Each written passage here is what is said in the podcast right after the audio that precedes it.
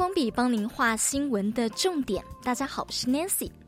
上集和国网中心的郭家珍博士聊到了近零碳排、AI 以及永续发展。科技来自于善念，也来自于为人着想的心哦。那么这一集呢，我们要跟博士继续聊国网中心建制的百平体验场，打造未来场域、未来餐厅。什么是未来餐厅？你会看到由 AI 人工智慧服务，从网络定位、订餐、刷脸到莅临餐厅客服。是以闻名全球的鼎泰丰为范例哦，来打造情境，掌握老外老饕的点餐习惯，可以提供快速又有温度的服务。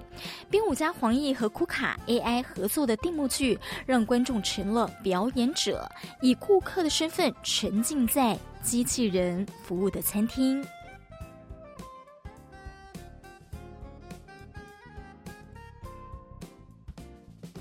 好奇的是，那时候看到成品就说有要黄奕的这个演出，我也好想去看。我那个时候是不知道为什么没有时间。博士可以透露一下吗？就是这个剧是，我想之后应该还会再演出啊。哎、欸，其实呃那时候跟黄奕就是看到他哎、欸、发展出来这个定目剧哈，嗯、那定目剧就是他的就是以这个咖啡吧哈小蚂蚁咖啡吧。嗯为一个主要的这个 setting 哦，嗯、所以这部分哎、欸，这个咖啡吧其实也搬到我们国网中心的这个小那个黑盒子剧场来演了哦。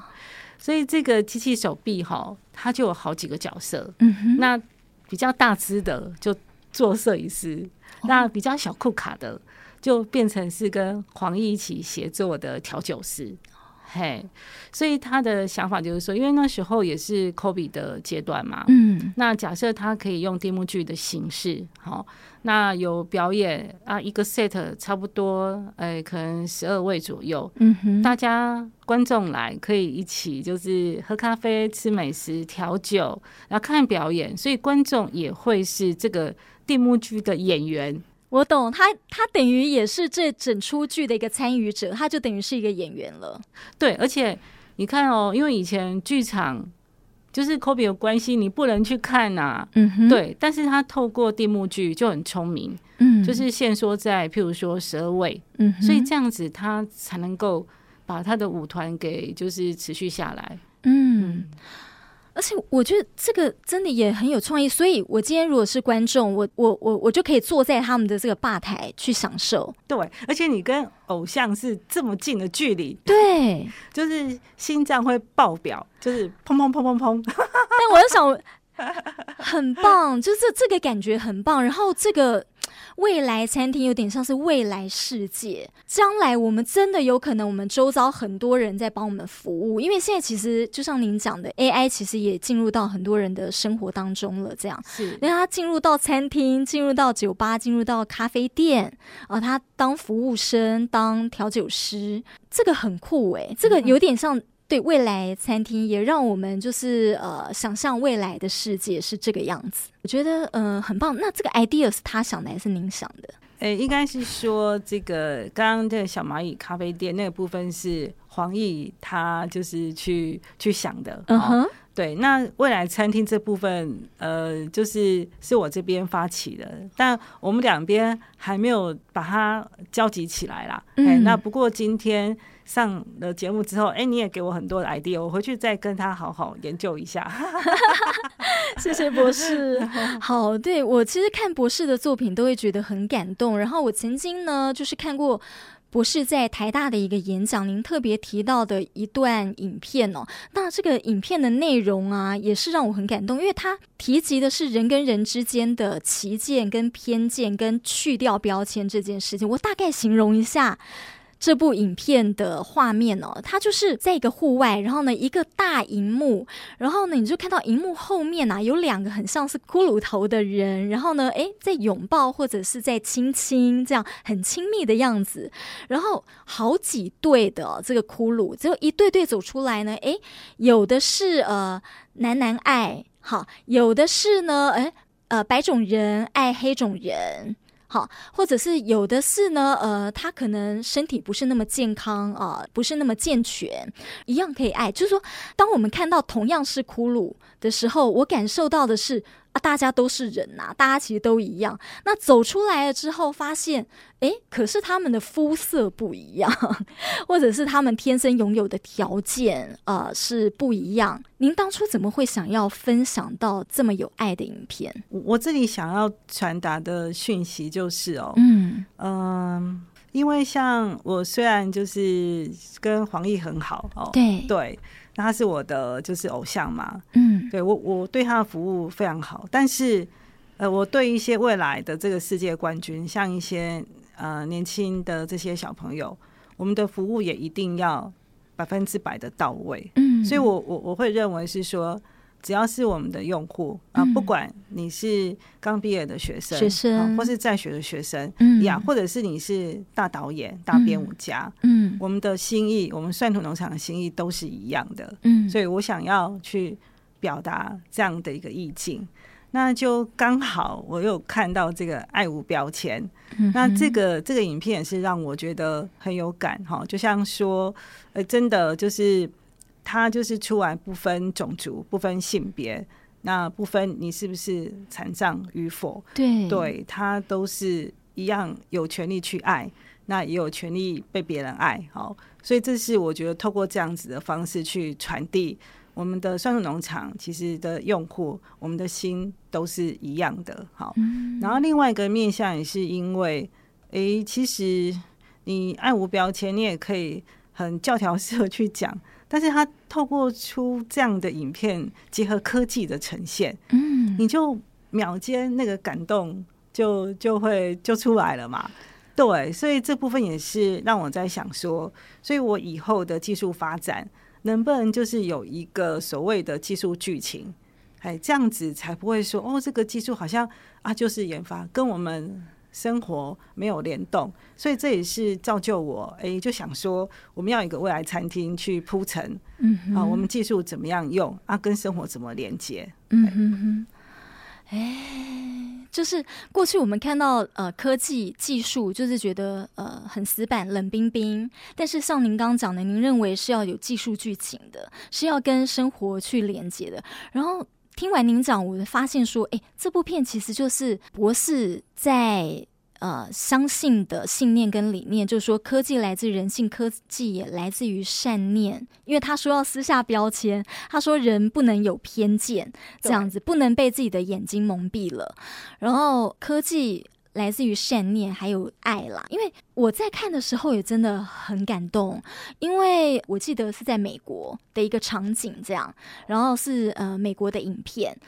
呃，那美国我们都知道它是一个大熔炉，然后讲的是多元文化，对不对？对。那呃一直在提倡的是说要多元融合，然后我们要不分彼此。但其实我真的觉得，就是说大家扪心自问哦，我们真的人还是很容易有偏见。所以我那时候看到就是您在台大演讲，然后分享的这部片，哎，我真的也觉得好 touch。嗯，谢谢你喜欢，谢谢博士。所以博士也有注意到，就是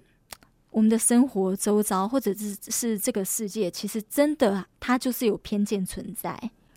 呃，对，其实有时候那个偏见哈，可能是来自于自己对自己的一个没有办法接受啦。嗯，对，所以其实像呃，之前我有一段时间就投入在。NGO 做一些自工的工作，嗯。呀，yeah, 那这部分呃，其实就会知道说，他们要盖一个身障大楼，其实是希望就是有一些身体残缺的朋友有一个可以走出家里可以活动的空间，嗯，那这也是让我觉得蛮心疼的。但是就是其实我呃在这。呃，参与这个怎么样用科技去帮助志愿服务的，也是花了快十年的时间。但这十年的时间里面，真的是我生命中很多的养分。我会看到很多，呃，就是现实层面的一些问题，嗯、那也会看到，呃，很多人他们会很勇敢的去。帮忙解决一些问题，嗯，所以这部分就是后来我在做一些事情的时候，就会去思考这个面向，所以会比较想说，哎，有些时候我们不要有阶级区分，好，然后我们要去关怀一些弱势，这样子我们整体的社会的发展才会就是更好，我们就会更幸福。嗯啊、不是刚讲到说盖身障大楼那个是怎么样？哎、欸，其实就是说，因为县市政府都会有一些呃，就是让这个生长者可以去活动的空间。哦、嗯，对，很、嗯、像在新竹市，就在竹联市场附近。嗯呀，那在那个大楼里面，其实。他们当然就会有一些特别 for 身障人士需要的一些硬体设备，嗯，那也会就是办一些课程、哈讲座，或是一些属于他们的 party，好，像当时也会有一些像伊甸或是新路基金会，就是我也有跟他们也有合作过哦，在那边办了一些活动，所以这样我就会因为透过这些参与，我就会更更了解哎我们的周遭、我们的社会等等，嗯。就会更了解各个阶层，或是这个社会他们的需求。没错。嗯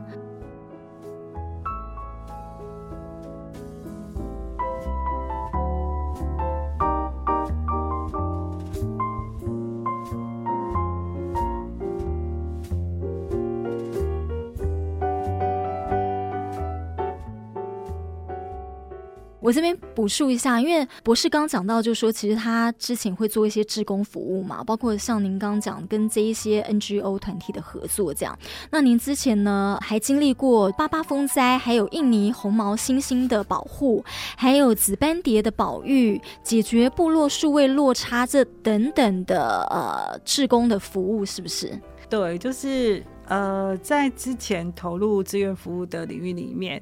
呃，我觉得就是说，如果可以用科技去帮忙的话，我都会很想去尝试啦。对，嗯、那像譬如说，就是跟这个红毛猩猩相遇哦、喔，主要是因为觉得红毛猩猩就是小时候很可爱，因为红红色的毛嘛，那眼睛又大大的，嗯，所以会有人把它就是拿去当宠物。嗯、可是因为母猩猩跟小猩猩之间的感情是很好的哦。这些红毛猩猩的智商其实跟人类是很接接近的，嗯，所以你要把这个小猩猩带走，他们有些就是会直接就枪杀这个母猩猩，对，所以会让小小的红毛猩猩是在母亲的血泊里面被强行带走，所以听到这样的故事，我觉得哦很可怜。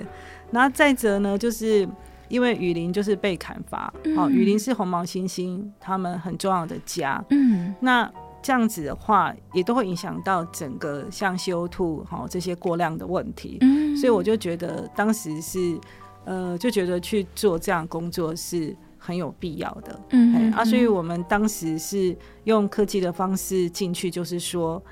呃，因为其实红毛猩猩被猎杀，或者是说雨林哈被砍伐，嗯、很多人不知道。嗯、那我们就是透过一些就是呃资讯哈，去教当地的一些年轻人怎么样用这个开源的软体哈，那把这些资讯放上这个网站或是 blog，嗯、让大家知道这个事情。嗯，对，所以当时就是有带了一些大学生过去印尼去教在地的一些。年轻人怎么样用软体，然后去写，实际上面他们看到红毛猩猩的一些问题，好让更多人看见，然后呃更关心这一块。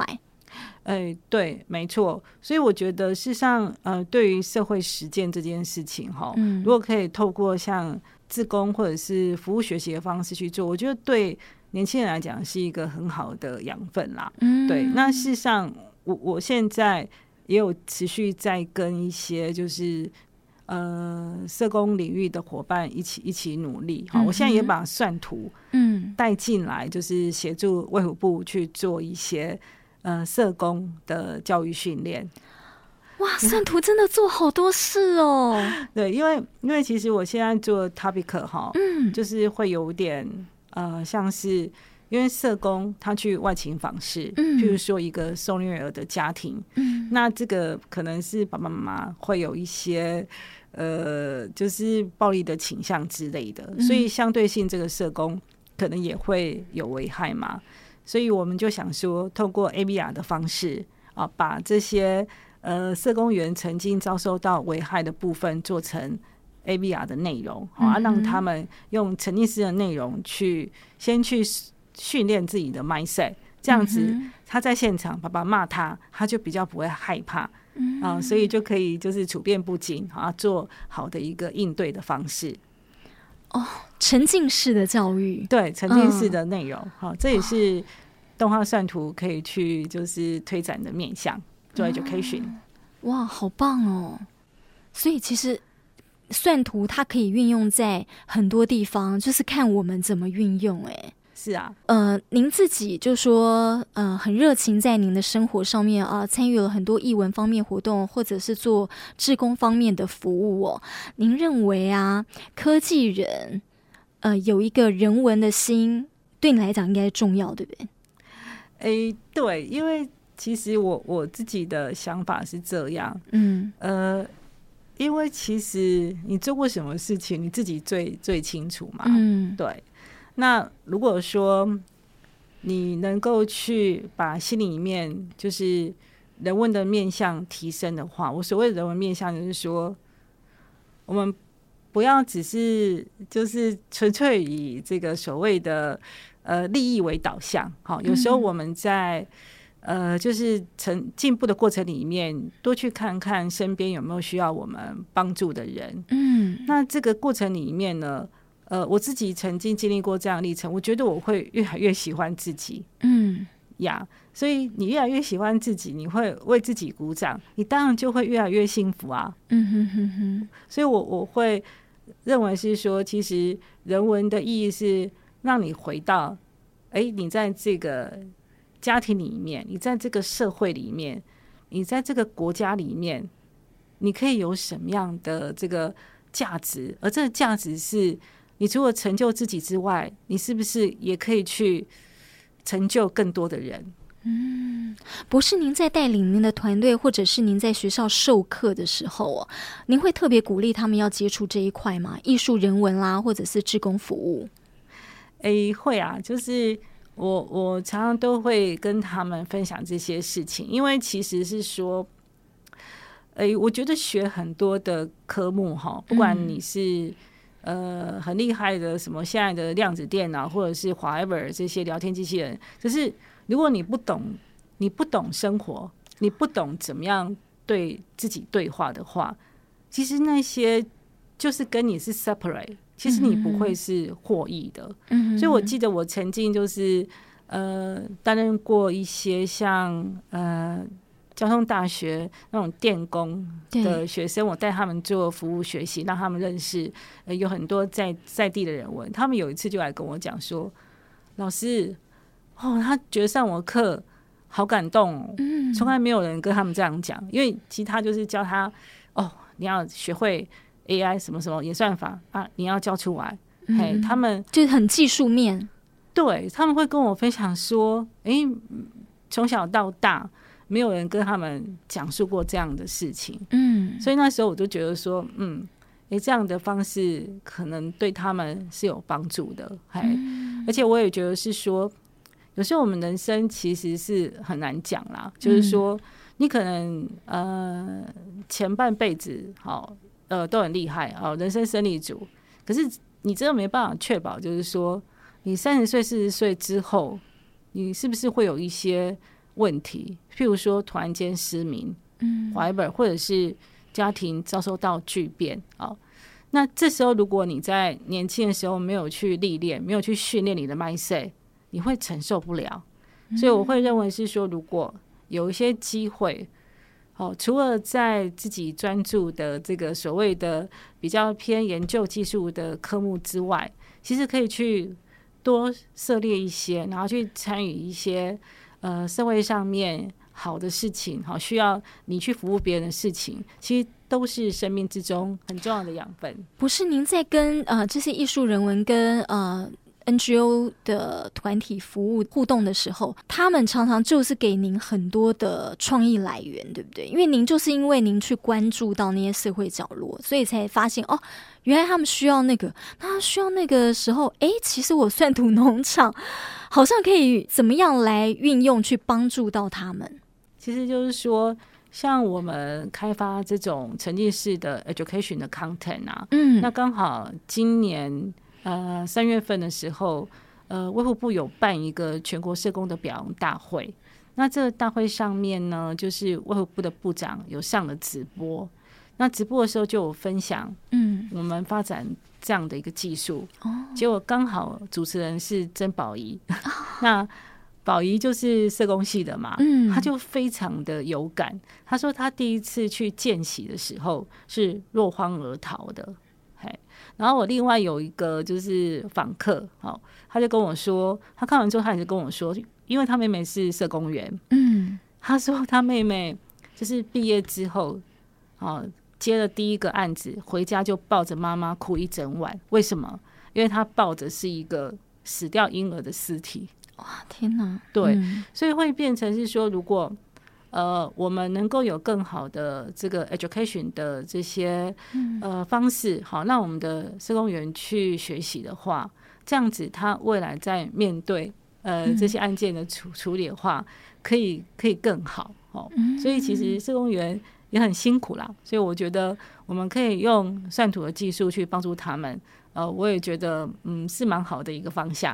真的，社工员很辛苦，尤其呃，现在是高龄社会，或者是说，呃，刚讲很多弱势的家庭、弱势族群也很多啊，像单亲的啊，或者等等的这样子。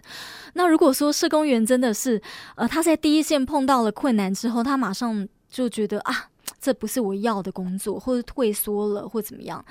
其实对他来讲，或者说，或者是。对社会来讲，也是一个很大的，我这样会不是利益哦，是很大损失啦。就跟医护人员一样哦，就是说他的这个工作是可以帮助到很多人的。但现在透过你们的 AVR。的一个沉浸式的一个训练的时候，可以先强壮他们的心脏，对。对，然后让他们真的是感觉我就是深入其境，我我就有了很多这样实际的经验了，然后我再去踏入去做第一线的服务的时候，呃，我不会那么害怕。也要帮忙，就是社工员再分享一下，就是说，嗯、呃，其实我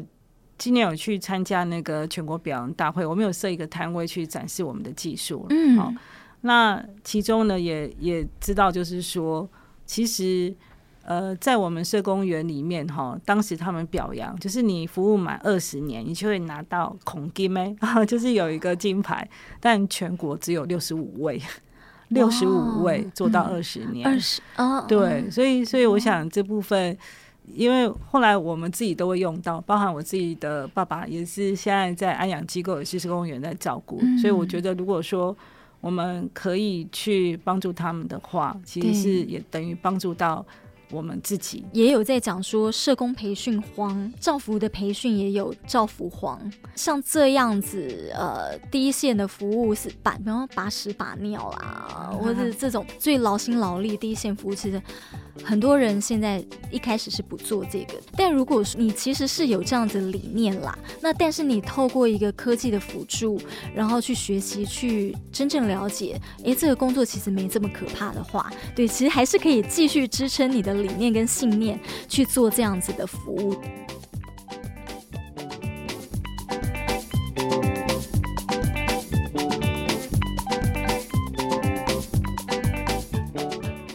最后，我其实想请教博士的事哦。大概两三年前吧，就是去到了新竹去访问博士，然后去你们的这个国网中心的现场啊。然后我当时看到您的时候是。哇哦，博士很娇小哎，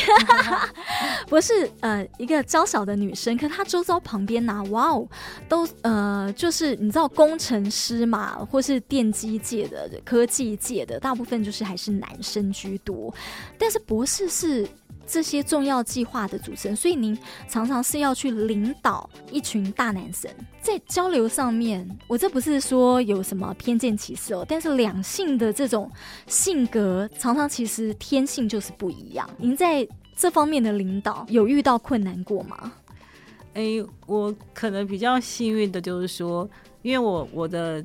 家就是我有三个弟弟，我是唯一的女生啊。哦，嗯嗯，是。那我们家的话，就是我跟弟弟们感情非常好，嗯、所以老实说，我在跟一些男性互动的时候，我基本上面是没有觉得有太多的这种障碍啦。嗯、对，就是男生有男生的优点，哈、嗯，那女生也有女生的比较吸引的地方，嗯，其实就是大家各自发挥优点，然后一起协作，哈、嗯，就像我们跟 AI 也一样，嗯，AI 有 AI 的优点啊，我们人类有我们人类的优点，大家。一起协作，这样就能够就是很 happy 啊，做到好的效果啊，又可以。提早哎、欸，就就是收工，嘿，享受就是家庭生活，对 休闲生活，可以去跳舞。所以跟博士工作是呃，也讲求效率，对不对？你可以呃很快速、很专注，然后做完你的工作，你不用加班，工作跟家庭是 balance 的。哎、欸，我其实是希望希望就是朝这样方向去努力啦。哦，嗯、那不过就是说，因为毕竟就是在研究工作里面，其实我我我家的时候还是会去。看一些就是比较 research 方面的一些论文，还是都会想这些事情。可是你.你你不会觉得觉得累，因为要怎么说？因为我透过一些方式，哈，譬如说我跟我的偶像工作，嗯、我就会觉得开心。Uh. 或者是说我在学校开课，嗯、我是请同学的期末的作业是送给我蛋糕，所以我当然看的会很开心。所以你会有一些方式。可以就是幸福的，好、哦、对，所以对我来讲，假日或者什么我没有特别太太去区分呐、啊，嘿，那不过呢，就是我确实要求比较严格，因为有一些细节，呃，就是必须要到位，好啊，所以这边也是很感谢，就是我的呃同事们哈，跟我一起去跨越很多，诶，很多挑战，对，超越自己一些这个就是里程，所以。这也是要谢谢他们的地方，所以跟同呃博士学到了，就是说，其实休假的时候，其实你你是并没有工作跟生活区分的这么二分化这么清楚啦。因为我觉得应该是您热爱这份工作，就是当你在做你喜欢做的事情的时候，你还会去想说，就是你现在虽然是休假时间，但你想的东西就是刚好就是你喜欢的，因为你做的就是你喜欢的工作。就是你，你现在是，或者是说，我会把它变成是我喜欢的，而且我会去接近我喜欢的的人，就是我的偶像，我会把它变成是我的朋友，所以这样就会很开心啊。对，就像说，除了嗯刚刚提到黄奕工作室之外，像台师大的林芬爱林老师，嗯，他也是让我觉得很欣赏他的前辈，因为他有一句话就让我很感动，嗯，所以他就讲说。因为他是数学家，他数学教育家，他跟我说，其实为什么要用动画来教小朋友？因为以他来讲，他已经教过很多学生去拿到那种奥林匹亚的世界冠军，这一点都不难。好，对他来讲，可是他更重要的事情就是说，怎么样把这些数学的教育做得很有趣，那能够去帮助偏乡部落的这些孩子，那他们因为学好数学，好之后，他人生可以改变，这才是他要做的事情。所以你可以听到我，就是我想到这个事情的时候，我到现在我还是就是会起鸡皮疙瘩，因为我就很感动，因为你旁边就出现就是很棒的人，所以比较不棒的人，我们就看不到他们，我就会忘记他们，所以我就会想着，哎，有林凡老师，对，有黄奕，或对这些很棒的人是很值得。我去学习的，所以我整个就觉得想要他们，哎、嗯欸，就很开心了。对，啊、所以你周遭的都是一个呃乐在工作，或者是呃做喜欢的事，跟喜欢他做的事情，是这样子的人。所以其实大家是有一个互相感染的。对，但有时候我想大家都知道说，呃，之前有一个酱油，就是比较是就是。那些厂商就没有按照很良性的方式来做嘛，油嘛，石油，但是还是有一些就是古法炼造，嗯、虽然他们赚钱赚比较慢，但是他们对得起自己的良心，嗯、他们喜欢自己，嗯、哼所以这件事情就会坚持下来。好、那当然我们在工作里面，其实我刚刚有分享，其实最难的不是技术的开发，好，技术开发。我觉得本来你去挑战就是就是反而是一种有趣的事情，有很多是意识形态的，嗯，好，意识形态的问题，所以这件事情我们就回归到你必须要面对自己，真的是你要听你自己内在的声音，你要去思考，你走这样的方向下去之后，你会不会爱自己？因为做什么事情你自己最清楚。所以我觉得从这里我学到，实际上就是这样的方式。对，哎、嗯。欸，我这个好像前一阵子在 《天下》杂志看了一篇，那个美国有一个脱口秀的主持人叫 Oprah 嘛，是。他的理念跟你一样，哎，他在一个好像是西北大学还是就是一个大学的一个毕业典礼上演讲，送给那些毕业生的也是，你要倾听你自己内在的声音。你要忠于你自己原先的初衷，你的选择，然后你要知道做的这些事情，你最终要想，你这个东西是，你刚刚讲到那个爱自己，对，很重要，对，嗯、因为有时候你的爱就是说，你爱自己的方式是说，好，你做事情你失败，其实你就勇敢的承认，你不要盖掉，你盖掉之后呢，嗯、第一个你没办法成长，而且你接下来还要用更大的力气来盖掉。你曾经就是做不好的事情，嗯，所以这部分就会变成是一种恶性的循环，嗯，对，所以我会觉得是说，我们就诚实面对，那有问题有不好的地方，那我们也勇敢的承认，勇敢去改变，嗯、那这样子你就会有机会去锻炼的更厉害，然后越来越好。那这个重点就是说，你会越来就是越喜欢自己。对，这个是很重要的。所以这样是有一个循环，就是因为你锻炼的更好，然后你做这么多的，我觉得是做这么多的很好的事情，哎，在工作当中注入像您讲的善念，所以也会很喜欢自己。是。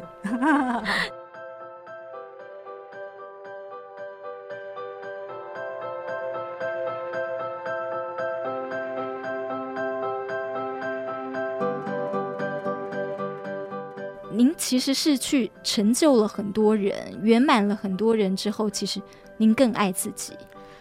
呃，对，其实我我这部分其实是希望可以成为更好的自己啦。对，所以有时候我觉得，其实有时候与其说帮助了我周边的人，嗯、倒不如是他帮助我，让我自己成为更好的人。其实那个观念我是来自于那个。奥巴马蜜雪儿，他的他的想法，对，所以其实我就觉得说，对，我们就是要努力让自己成为更好的人。我也有看那一本叫做 《Becoming 呃 Me》还是《Becoming》，后来他跟奥巴马是《Becoming Us》。是是是，OK，谢谢谢谢博士，我们也把这一句啊，我想送给呃年轻人，因为其实我们的听众是呃二十八岁到四十岁之间，那呃你知道二三十岁、四十岁这些很多是中间分子，那包括了大学呃刚毕业没有几年的这个学生，那大家对于科技，尤其现在 AI 非常的流行，大家对于这方面其实都呃很很喜欢，甚至想要投入这方面的工作。那呃，如果呢，你真的对这方面这个领域有兴趣的话，其实不是只是了解这个领域而已。就像博士刚刚讲，你需要跨领域，你需要让你的生活更丰富，去了解这个社会真正所需要的。然后这个其实会变成你科技研发的一个创意来源。没错，嗯，谢谢博士，谢谢，谢谢，感恩。